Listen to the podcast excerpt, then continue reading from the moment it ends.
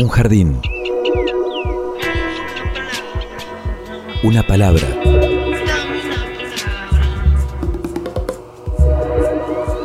Un sitio donde poder crecer en la tierra. Donde nos alcance el sol. Y donde podamos reír. Una canción que hable de nosotros, de los sueños, de las raíces. Un pasadizo por donde caminar entre las flores. Una tarde.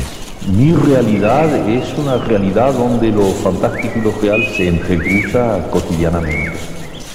Miles de seres vivos con las formas de hoy caminando y flotando en este sitio tan diverso que le dedicamos la existencia para descubrirlo.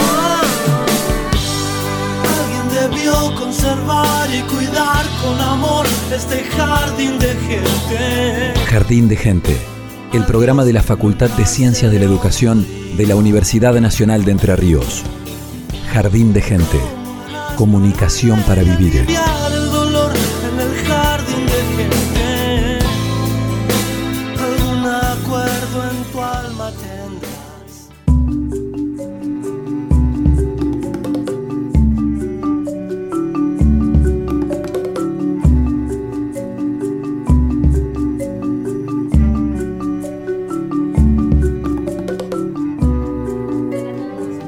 Bienvenidos a una nueva edición de Jardín de Gente, el programa de la Facultad de Ciencias de la Educación de la Universidad Nacional de Entre Ríos.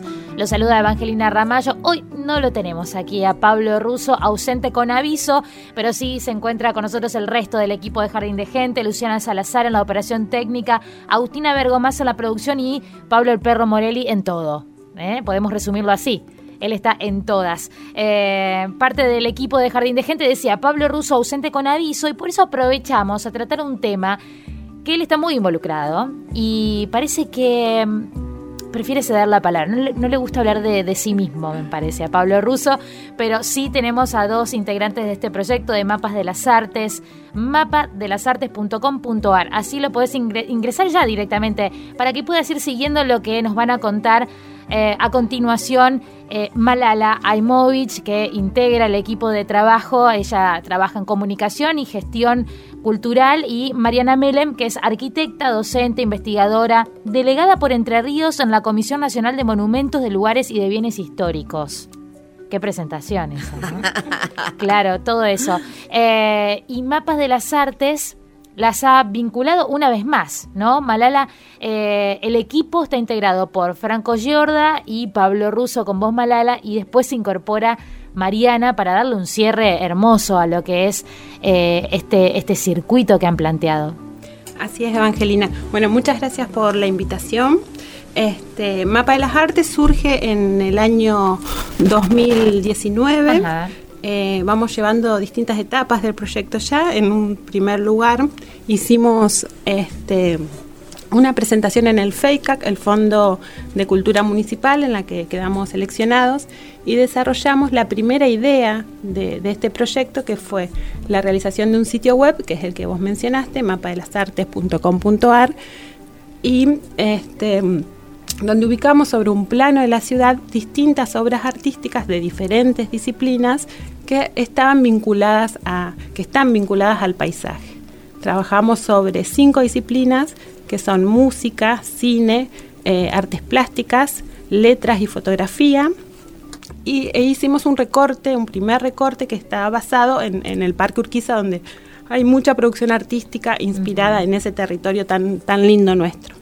Malala. Franco Giorda no está hoy acá presente, eh, le digo a las dos, pero él ha dejado un audio, lo compartió con nosotros para también eh, formar parte de, este programa y brindar un panorama general de lo que ustedes hacen con Mapa de las Artes. Lo escuchamos. Soy Franco Giorda y junto a Pablo Russo y Malala Aimovich llevamos adelante Mapa de las Artes, que consiste en un recorrido por la ciudad a partir de un mapa en donde están señaladas y referenciadas más de 60 producciones artísticas que hemos reunido en cinco categorías acordes a cinco disciplinas distintas, que son artes plásticas, cine, fotografía, letras y música. Este plano de la ciudad de Paraná se encuentra en mapadelasartes.com.ar y allí eh, pueden apreciarse eh, en el espacio las distintas obras que refieren a lo que denominamos eh, el paisaje cultural de la ciudad. Estos enlaces a los cuales se pueden acceder en el mapa permiten conocer qué obras de las distintas disciplinas mencionadas hablan de la ciudad, representan la ciudad, recrean la ciudad, tanto autores y autoras locales como eh, artistas que han venido, han pasado por la ciudad y eh, han producido obra a partir de su estadía. Esto ha tenido distintas instancias, en una primera que consistió justamente en la elaboración de la página web, del mapa y de las primeras 20 entradas, hemos sido seleccionados en el FEICAC, que es un fondo municipal para las artes, la cultura y las ciencias. Hubo una segunda etapa en donde produjimos más de 40 entradas que fue seleccionado por el Fondo Nacional de las Artes y recientemente hemos concluido una tercera etapa que consistió en poder hacer recorridos presenciales, es decir, en territorio, a partir justamente de estas referencias en el plano.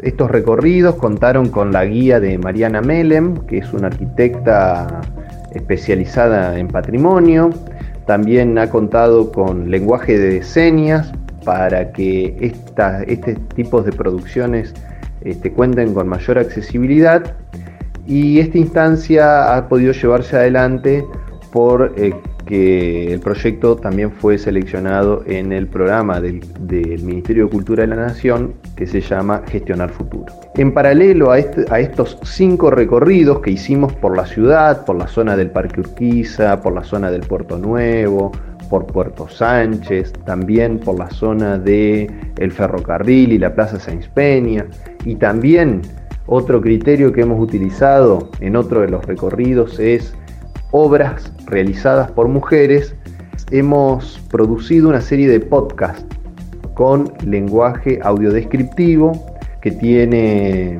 el propósito de también hacer este material accesible a personas con discapacidad visual, pero también este, está destinada a todo el público interesado.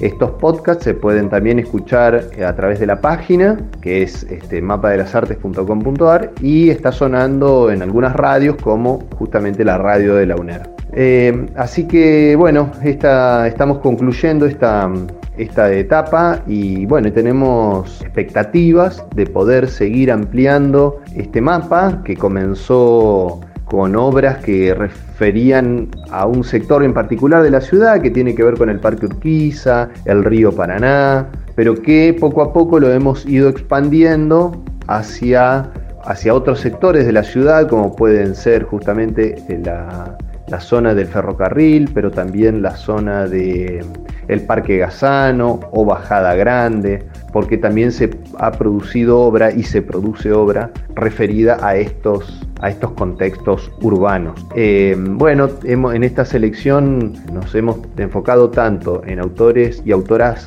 clásicas y de otras épocas y también en realizadores y realizadoras contemporáneas. Así que bueno, la expectativa es poder seguir ampliando este mapa, que incorporar más producciones y poder seguir llevando la propuesta de la virtualidad de la página web a la presencialidad de los recorridos en territorio. Jardín de Gente, el programa de la Facultad de Ciencias de la Educación.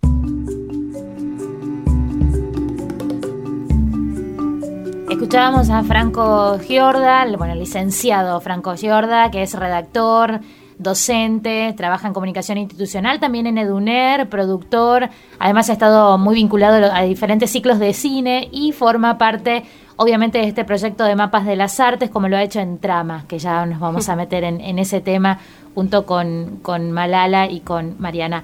Eh, lo cierto es que lo que ustedes invitan a hacer a través de este mapa de las artes es de alguna forma redescubrir la ciudad, ¿no? Exactamente. Malala. Sí.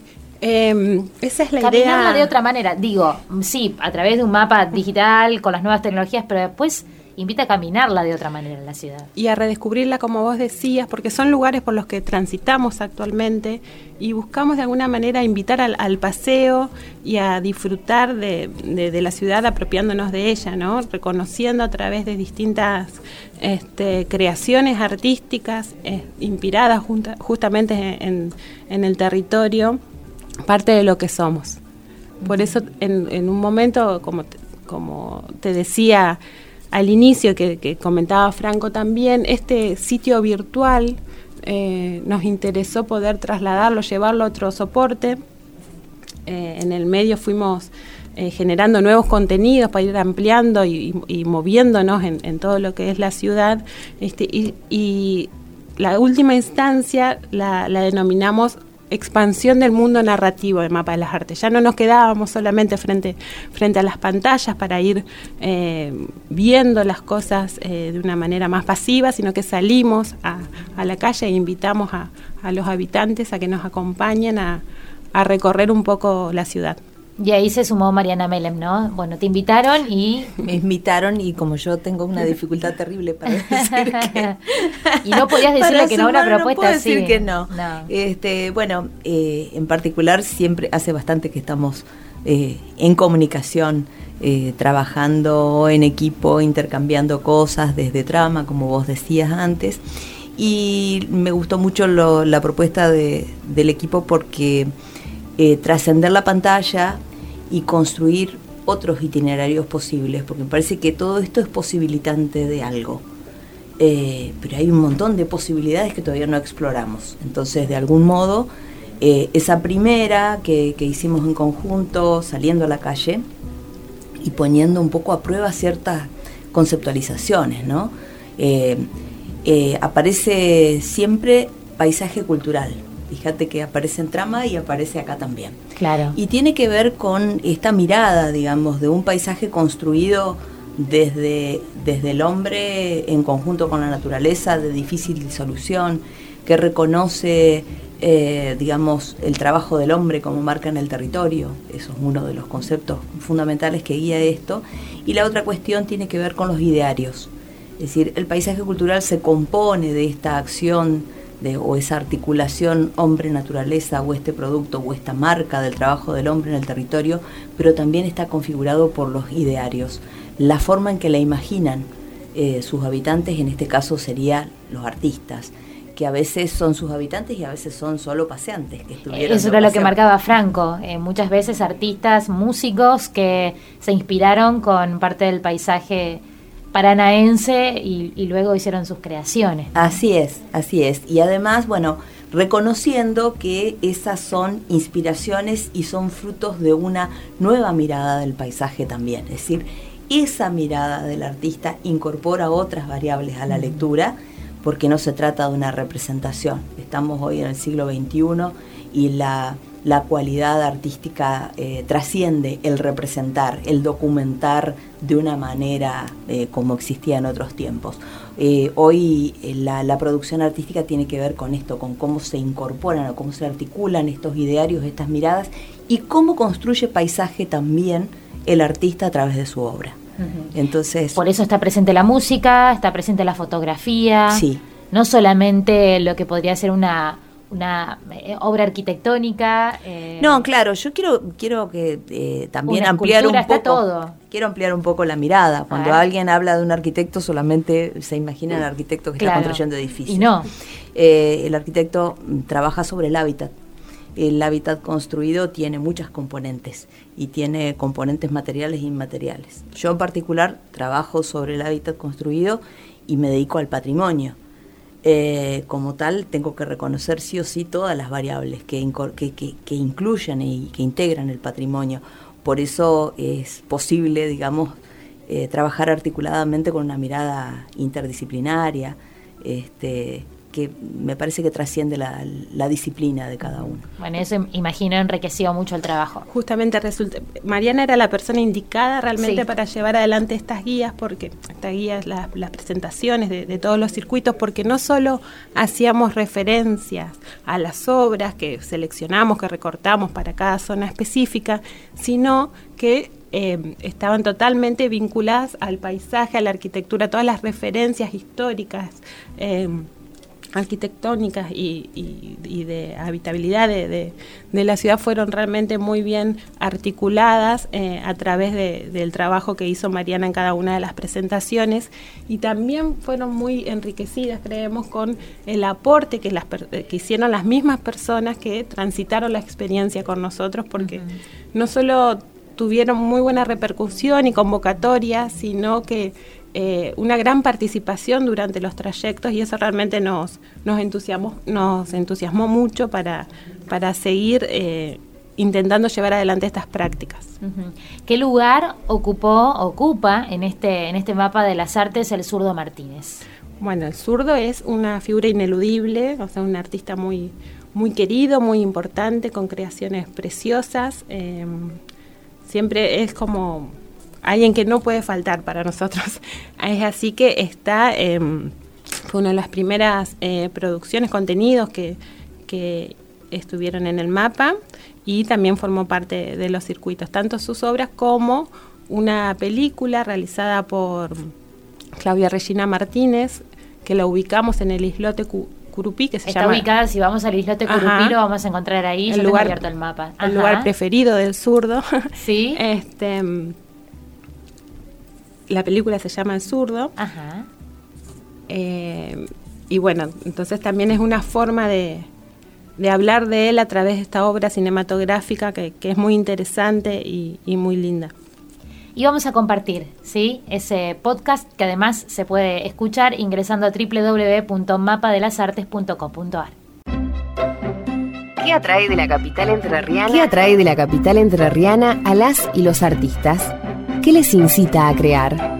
¿Qué dicen de ella? Todos tenemos un espacio para la belleza. Mapa de las Artes. Un recorrido por expresiones artísticas inspiradas en el paisaje cultural de Paraná. La ciudad de Paraná era como una segunda protagonista de la película. Mapa de las Artes. Una exploración de los vínculos físicos, simbólicos e imaginarios entre las expresiones artísticas y la ciudad de Paraná. Justamente tiene que ver con, con ese lugar que es la isla, que es tan maravilloso. Mapa de las Artes. Mapa de las Artes.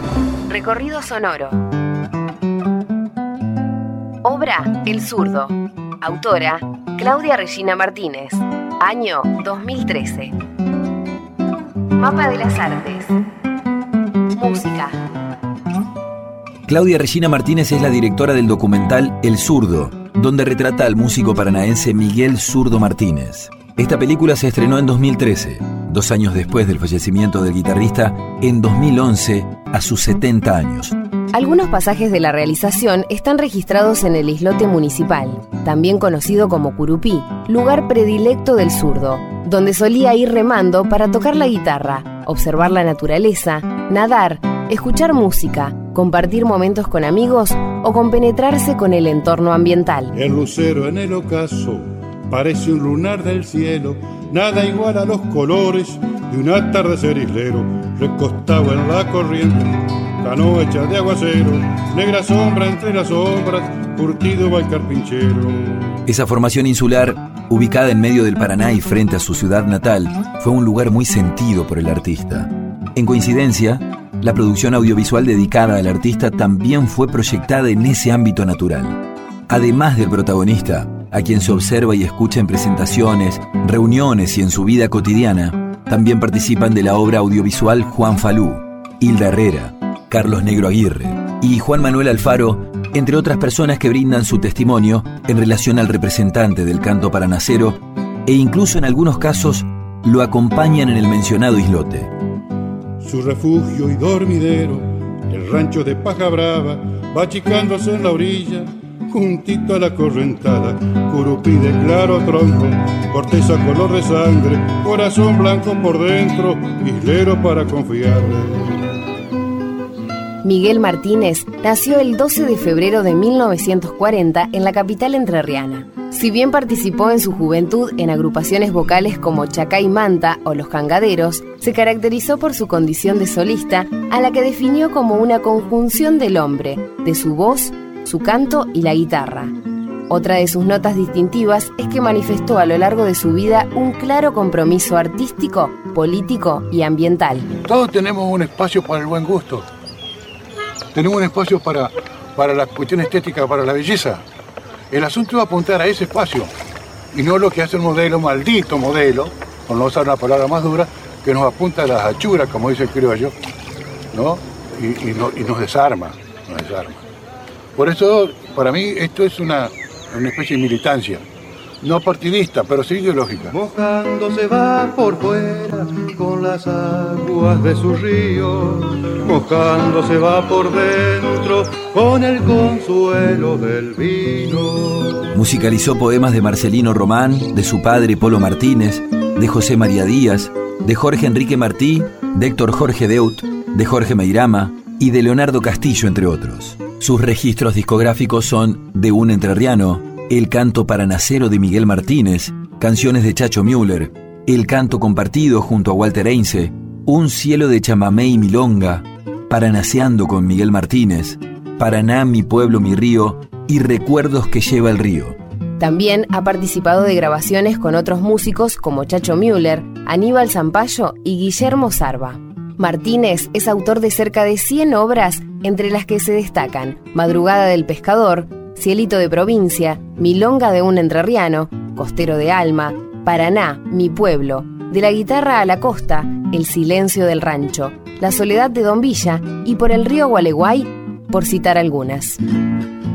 Mientras surca el ancho río en la madrugada clara, una canoa que deja el ritmo de las remadas, se oye un silbo que trasunta, río hombre, cielo en calma. Sobre la autora.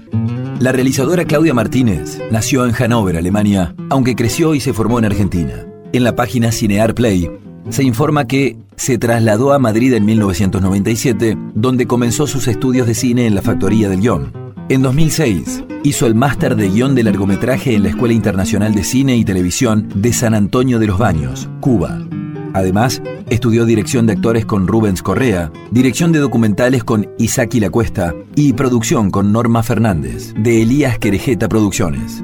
En el 2010 debutó como directora en El Río Suena, Apuntes sobre chamamé, y fue asistente de dirección en la última de Tian Cartier. En 2011 dirigió junto a Diego Casado Rubio el corto Libre. Además de documentalista, es periodista y gestora cultural. Durante 23 años fue editora del servicio en español de la agencia DPA. Pescador del Paraná, te acompañaré hasta el alba para que la soledad no logre apagar tu llama. Hermano del corto sueño y de la esperanza larga, pescador del Paraná, te acompañaré hasta el alba.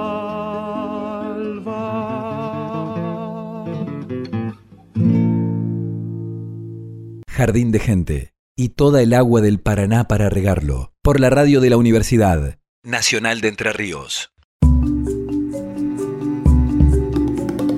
Muy bien, bueno, estamos charlando de absolutamente todo con Malala y con Mariana Melem, Malala Aimovich y Mariana Melem, eh, sobre este proyecto de Mapa de las Artes que, bueno, le, decimos proyecto, pero en realidad esto es, este, es una realidad hace bastante tiempo. Yo estoy metida en la página en www.mapadelasartes.com.ar y ahí vas a poder ver estas distintas disciplinas que íbamos relatando, eh, las artes plásticas, pero también la música, el cine. Hace un ratito compartíamos ese podcast eh, sobre el zurdo Martínez que está situado en el islote municipal Curupí y así podemos ir viendo todos los circuitos de los que dispone este mapa de las artes. Y Malala quería mencionar a nuestro querido Pablo Perro Morelli, porque está muy vinculado con, ¿no? con los podcasts. Exactamente. Divino. Hizo un trabajo muy hermoso que nos encanta en torno a la edición y, la locución de, de, los 25 podcasts que hicimos para estos circuitos. 25 podcasts. 25. Sí, lo acompañó también Delfina Luque con, con, locución, así que es un material que, que nos gusta mucho, que, que, lo tenemos tanto en la página como empezó a circular en diferentes radios para, para ampliar un poco el alcance del proyecto y compartirlo con, con, la comunidad y también estamos llevándolo a escuelas para que puedan eh, interiorizarse un poco sobre este trabajo. Seguro. ¿Cuál es tu circuito preferido? Mariana. Ay, difícil, difícil. Tenemos Río, Parque Urquiza, Puerto Sánchez, Ferrocarril y Mujeres. Bueno, vos sabés que yo lo que hice es el intento de articular todos. Todos. Eh, el, río eh, articula todos los que están en el, en el noreste, ¿no? Ajá. Y el ferrocarril es una línea que une desde el puerto de bajada eh, y sigue todo su desarrollo atravesando la ciudad paralela al arroyo Antoñico eh, tenemos los dos elementos para atar el paisaje con todo. Claro, eh, ferrocarril no es eh, situarnos específicamente en la estación de ferrocarril, sino en todo ese recorrido que hacía. Es el tendido, es el tendido de la vía y no solo el tendido de la vía, porque además del tendido de la vía está el, el arroyo Antoñico, que corre paralelo, y no es ninguna casualidad que se haya hecho el tendido paralelo al arroyo, ¿no? Eh, eso por una parte. Y por la otra tiene la proximidad de la Plaza Sáenz Peña, que de por sí ya es un espacio calificado de la ciudad, reconocido históricamente en todos sus momentos. Para mí, la plaza más linda que tiene la ciudad, pero bueno, la plaza de tu barrio. claro. Bueno, ¿y qué más? Y el Club Talleres, y el Club que es el otro elemento clave. Nacido en el ferrocarril. Exactamente. Los talleres del ferrocarril. Sí. Ahí cuando se juntaban los ingleses eh, y con los trabajadores ferroviarios y empezaba ahí algún picadito, algún partidito de fútbol junto, junto a las vías y nace un club, ¿no? Que ¿Cuánto le ha dado el ferrocarril? No solamente la ciudad de Paraná, sino toda la provincia de Entre Ríos. Seguro. Y la otra cuestión que me parece que, es muy interesante y clave para, para, una ciudad como la nuestra de reciente formación es el tema de las corrientes inmigratorias y la cantidad de colectividades que reúne el entorno de la Plaza Sáenz Peña. Eh, están las colectividades de, sirios, de libaneses, de judíos, están los italianos, ahí cerquita los friolanos, hay montones, montones de asociaciones y todo eso estuvo aparejado con el trabajo en el ferrocarril, no solamente con el trabajo material en las instalaciones ferroviarias, sino con la provisión de los servicios porque hay una buena cantidad de servicios comerciales eh, que nacieron justamente para eso, para, para poder, eh, digamos, abastecer a los vecinos que se fueron instalando en ese lugar. Claro. Malala, ¿vos tenés uno preferido? Em, no, la verdad que no. disfruté la verdad de, de los cinco, sí, cada uno con tuvo su, su condimento especial, me parece, y, y como que muchas personas también nos acompañaron a lo largo de las distintas instancias, entonces como que podíamos recuperar algunos conceptos que habíamos trabajado en, circuitos anteriores y, seguir conversaciones que están como, como dice Mariana, están como vinculadas, vinculadas las, las temáticas que, trabajamos. Acá estoy ingresando al Parque Gazano. ¿Este es pendiente? ¿Es para armar el circuito eh, caminante. Ese, ese hay que, hay que pensarlo especialmente, ¿no? Sí. Porque tiene otras cargas. Ahora, Amanda está en todos. Amanda está en, Amanda, está en todos. ¿eh? Está, en, el, Parque Urquiza. Parque Urquiza, está en la Plaza San Peña. Va a estar en Gazano, seguramente. Seguro la van a encontrar una obra ahí. Sí, eh, nos encantaría poder llevar porque hubo como cuatro de, los cinco circuitos que estuvieron más ubicados en la, en la zona del parque y del río, una más en Puerto Sánchez, en el puerto, pero en esa zona, digamos, este, y nos gustaría mucho poder trasladarnos también a, otros márgenes de la ciudad. Así que sí, esa zona del, Parque Gazano la estamos mirando con muchas ganas como para llevar adelante otra propuesta del estilo. ¿Y qué representa Amanda Mayor? Eh, ya que, surgió, ¿no? Eh, ella. Bueno, es una mujer artista, una mujer militante, una mujer docente. Inquieta también, ¿no? Porque para estar en todos lados. fíjate que hablo, hablo en presente, porque sigue estando, siempre está. Ella hizo eh, la réplica de, la, Venus saliendo del baño, ¿no? Una Venus que nunca más se supo, ¿no? la que se había instalado originalmente, que era a su vez una réplica esa, de la, esa, auténtica está en Florencia, ¿no? La auténtica está en Florencia y esa que, que se había instalado fue una donación de Pedro E. Martínez. ¿Cuántas donaciones hizo Pedro E. Martínez? Eh, la, una muy buena cantidad de donaciones eh, en favor de, de, nuestra ciudad, de nuestro Parque Urquiza y bueno, y todo el acervo documental y patrimonial del Museo de Bellas Artes se lo debemos a, a Pedro Martínez. Por eso lleva su nombre, ¿no? Sí, sí, sí. Bueno, el caso de, Pedro Martínez, el, digamos, lo de la Venus es más que singular, porque él pasó por Florencia, la encargó y entregó una nota a la Intendencia en Paraná diciendo que tenía una obra que había comprado en Florencia y que venía en el barco más importante, venía de camino y que él la imaginaba en el Rosedal.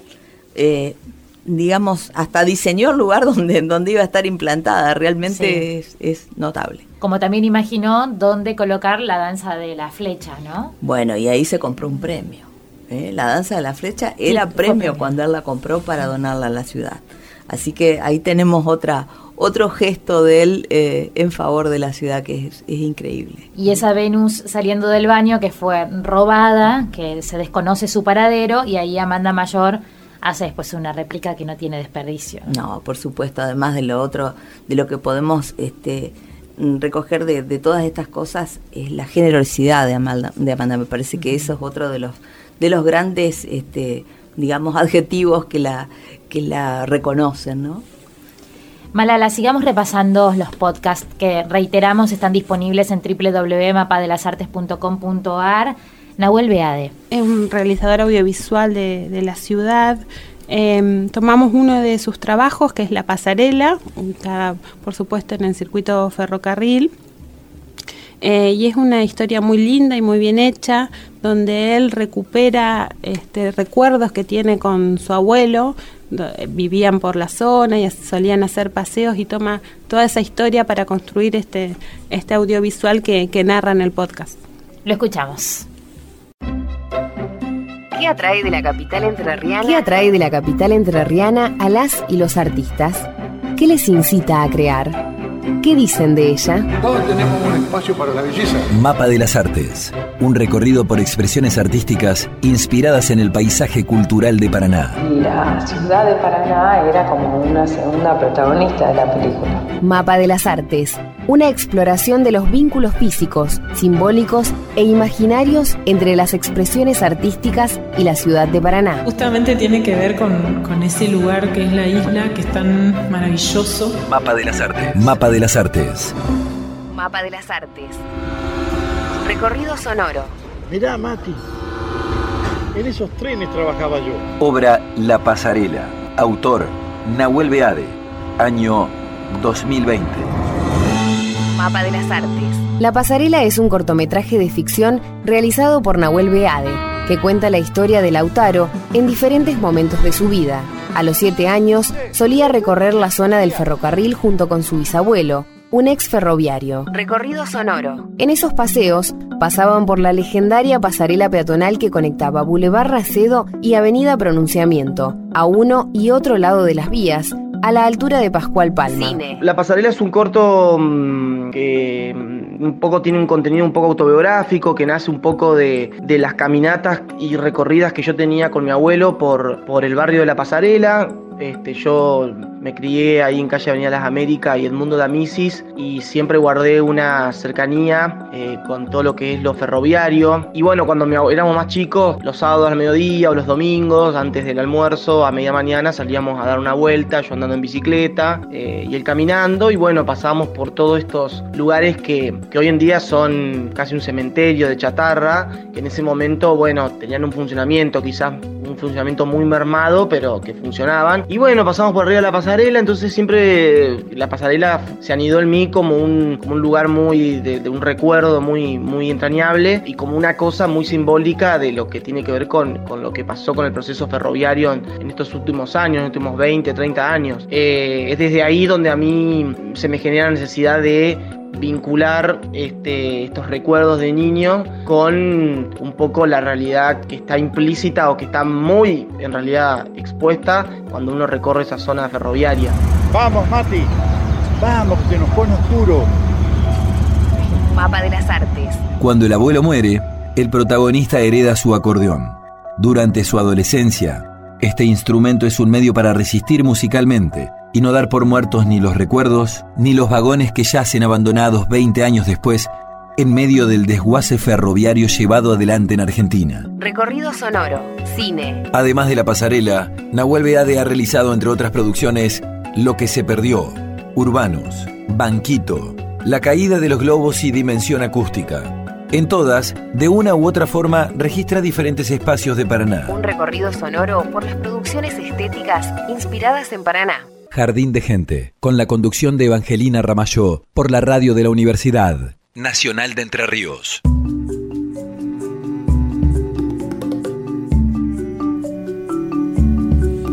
Y el mapa de las artes lo que demuestra también es que no es un, enemigo eh, la, pantalla, sino que realmente puede, puede ser útil para después salir a caminar la calle y, y ver la ciudad de otra manera.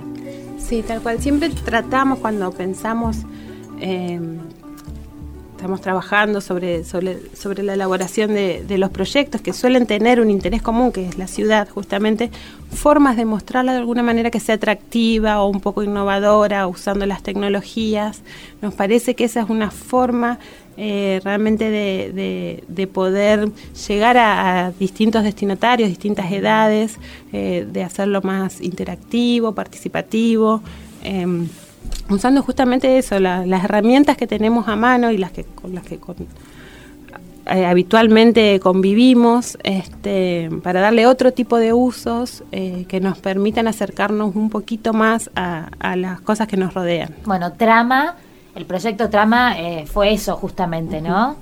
Las dos pueden hablar al respecto porque han estado sí, y van a seguir estando, ¿no? Con ese proyecto. Eh, esta combinación entre cultura y tecnología, arte y tecnología, me, parece que, es algo muy que tiene mucha potencia y que, y es muy posible actualmente y que hay que seguir buscando formas de, de llevar adelante propuestas que, que incluyan este tipo de herramientas porque hace que, tengan una, recepción interesante, digamos.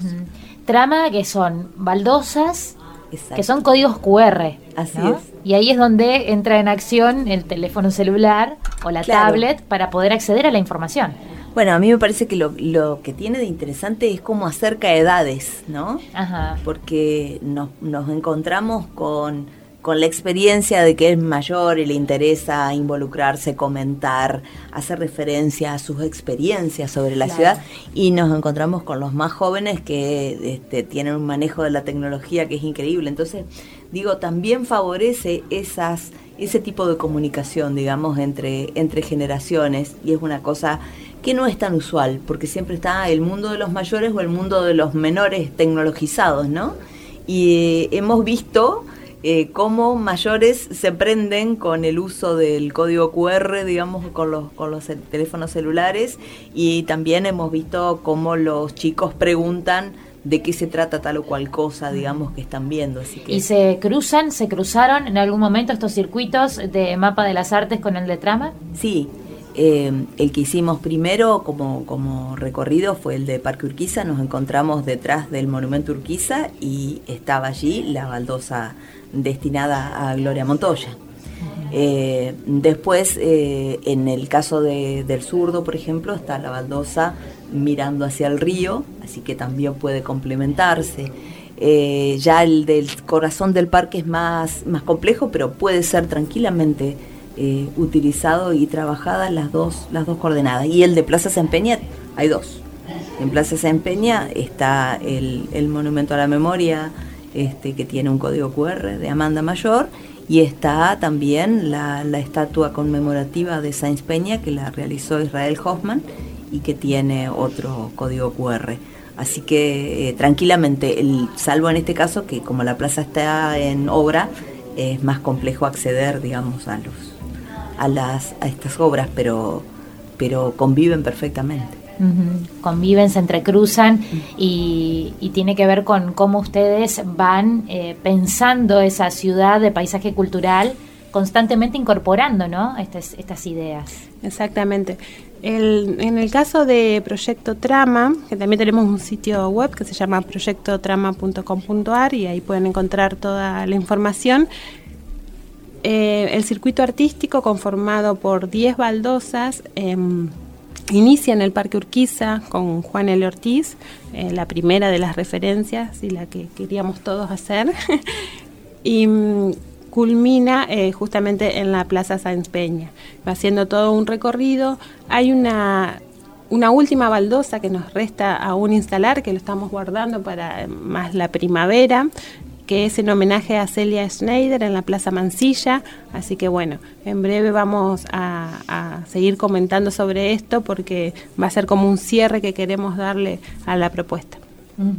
y, pienso también para quienes, bueno, ustedes lo dijeron en algún momento, ¿no? Quienes nos visitan. Lo dijo Pablo en realidad, dijo el perro, cuando entró y dijo esto, eh, quien, quien viene a Paraná no conoce nada, entra a este mapa o sigue este proyecto de tramas y se lleva ¿no? Un panorama realmente muy amplio y muy rico. Un panorama muy interesante porque es mucha la producción artística de la ciudad, tanto la, la, histórica como la actual. Em, y también es una forma de, es una propuesta para visitantes, pero también es una propuesta turística al interior de los habitantes, para todos nosotros, digamos, eso que te decía como al principio, invitar a, pasear, a recorrer, a redescubrirnos, eh, a compartir un momento y, a, apropiarnos de, la ciudad que se construye también colectivamente, con estas miradas colectivas que, podemos hacer sobre las creaciones, eh, el paisaje natural y el entorno edificado. A mí sorprendernos mucho realmente. Hay, hay muchas historias que nos sorprenden brevemente, ¿no? Eh, pero el puente de los suspiros, como lo conocemos nosotros. Lo hizo un intendente.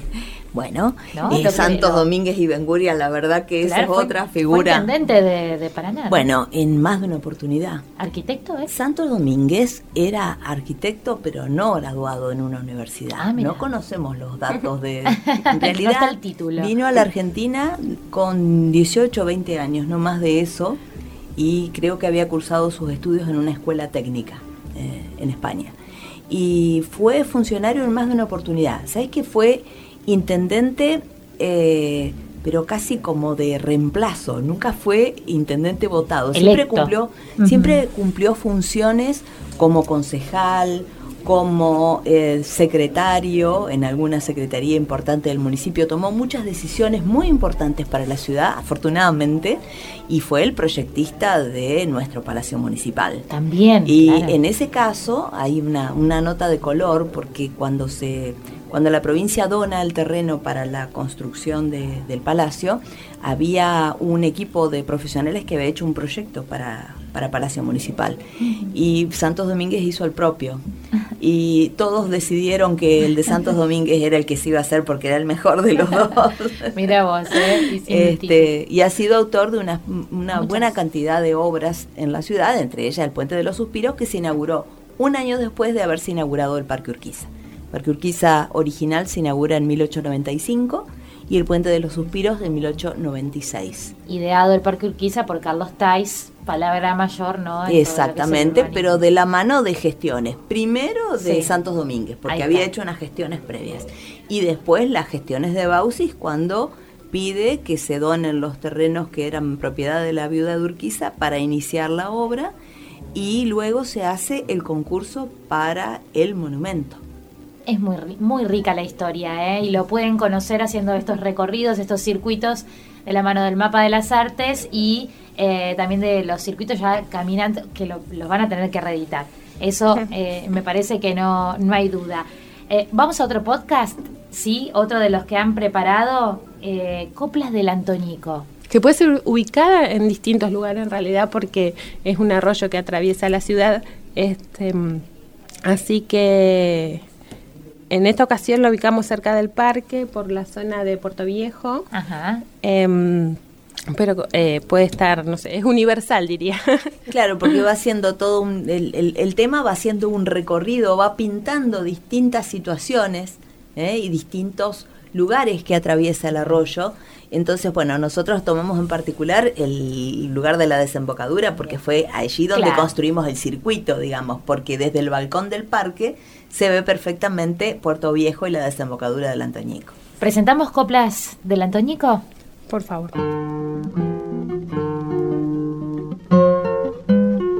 Obra Coplas del Antoñico. Autores. Letra de Raúl Rossi y música de Walter Einze. Y cuando dan en la mar, se igualan grandes y chicos. Nosotros que somos mar, te queremos, Antoñico. Arroyito volteador, espejo de la pobreza, donde la suerte se agacha, la vida del pobre empieza. Coplas del Antoñico es una milonga dedicada al arroyo Antoñico, afluente de la capital entrerriana que pasa por barrios aledaños de la ciudad hasta desembocar en el río Paraná. Las Flores, Humito, San Agustín, La Floresta y Puerto Viejo son nombrados en la canción con aire de chamarrita. Las flores, barrio, el humito, San Agüicho, la floresta, Puerto Viejo, y me despido sin olvidar lo que resta. Raúl Alberto Rossi, oriundo de Concordia, escribió esta obra durante su residencia en Paraná. Esta canción pertenece, según el autor de su letra, a un conjunto realizado expresamente para la guitarra de Walter. Las he realizado con gusto, pues pertenecen a una experiencia, sentimientos del paisaje y de la gente, no expresable, creo, sino en la amistad de la guitarra y el canto.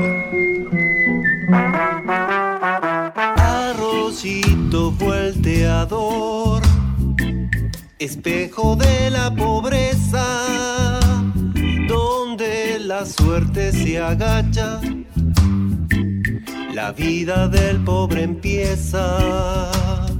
Hay varias versiones de coplas del Antoñico, además de la de Einze. Una de ellas es de Miguel Zurdo Martínez. Otra es una versión fusión de Lucera Boy, que incluye unos paisajes rapeados por Nazareno Moreno, que le suma una capa de sentido a la obra original. Por esta ciudad que los tapa y los faja. Se rajan pa'l río, escapan del lío. Corazones fríos ignoran su vientre. Avenidas fuertes suben a su lomo ciudades crujientes.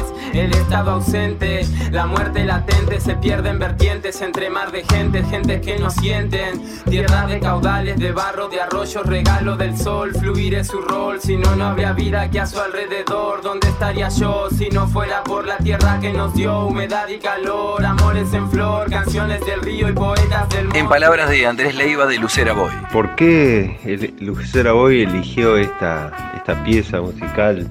Porque bueno, porque nos conmueve, porque es, porque es fresca, es una es sencilla y es muy profunda en cuanto a lo que aborda, digamos las, las periferias de la ciudad, la- las que están después del puente, después del arroyo, cómo se transformó en aquel entonces Rossi e Ince hicieron esa, esa lectura. Y me pareció re lindo, re bueno, eh, un poco ponerla en, en juego con la actualidad, ¿no? Por eso le incorporamos una ayuda a través de Nazareno Casís, que nos puso una lírica, digamos, de lo que representa para él el Antonico y para todas las luchas ambientales en cuanto a que es un arroyo castigado, eh, históricamente entubado, eh, ha sido reflejo de la pobreza, como dice la, la poesía.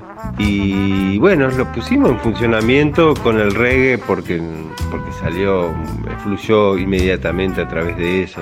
Así que esa, esa copla, esa milonga original, media chamarra, la transformamos ahí y la pusimos a rodar otra vez, digamos como estandarte de una lucha social en la cual está inmersa.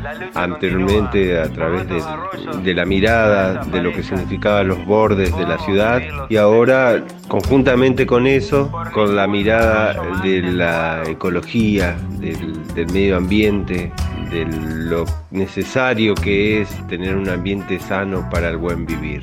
Así que Lucera Boy eh, enarbola ese estandarte de Arroyo Antonico como una pieza fundamental en nuestro buen vivir cotidiano y ciudadano.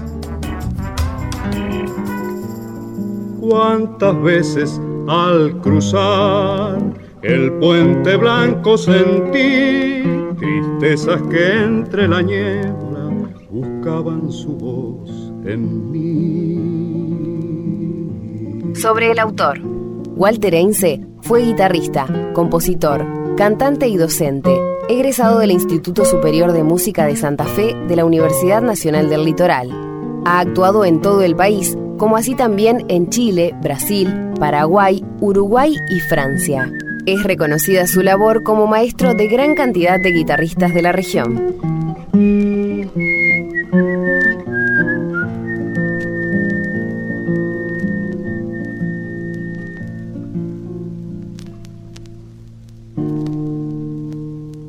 Estás escuchando Jardín de Gente, el programa de la Facultad de Ciencias de la Educación. Y ya llegando al final de esta edición de Jardín de Gente, queremos agradecer, por supuesto, a Mariana Melem, arquitecta, y a Malala Imovich eh, del proyecto eh, Mapa de las Artes.com.ar, así lo encuentran. Yo creo que si nos escucharon van a ingresar para, para poder redescubrir de esta manera la ciudad y estaremos atentos y atentas a la convocatoria, Ariana, ¿eh? para salir nuevamente a, a caminar. La Sí, ciudad claro que sí, claro que sí. y a escucharte, que es realmente muy interesante todo lo que tienen para aportar sobre, sobre nuestra historia, ¿no? Que de eso se trata. Es otra manera de, de- de mirar la historia y construir la historia local, sí. Con el paisaje cultural de la ciudad de Paraná. Y para despedirnos, música también relacionada con el mapa de las artes. Los licuados fueron incorporados también. Los Licuados, una banda pop moderna, Sí. divina, integrada por Luciano Mete, querido por nosotros, eh, Rodolfo Luján y Panchito Bonfils, que tienen en sus creaciones, más allá de que dos integrantes no son de la ciudad, referencias muy precisas a determinadas zonas. En este caso van a hacer mención al balneario Thompson y al Rosedal. Es Tocadiscos la canción. Muchas gracias por haber estado con nosotros. Y gracias a todo el equipo de Jardín de Gente. Nos reencontramos la semana que viene.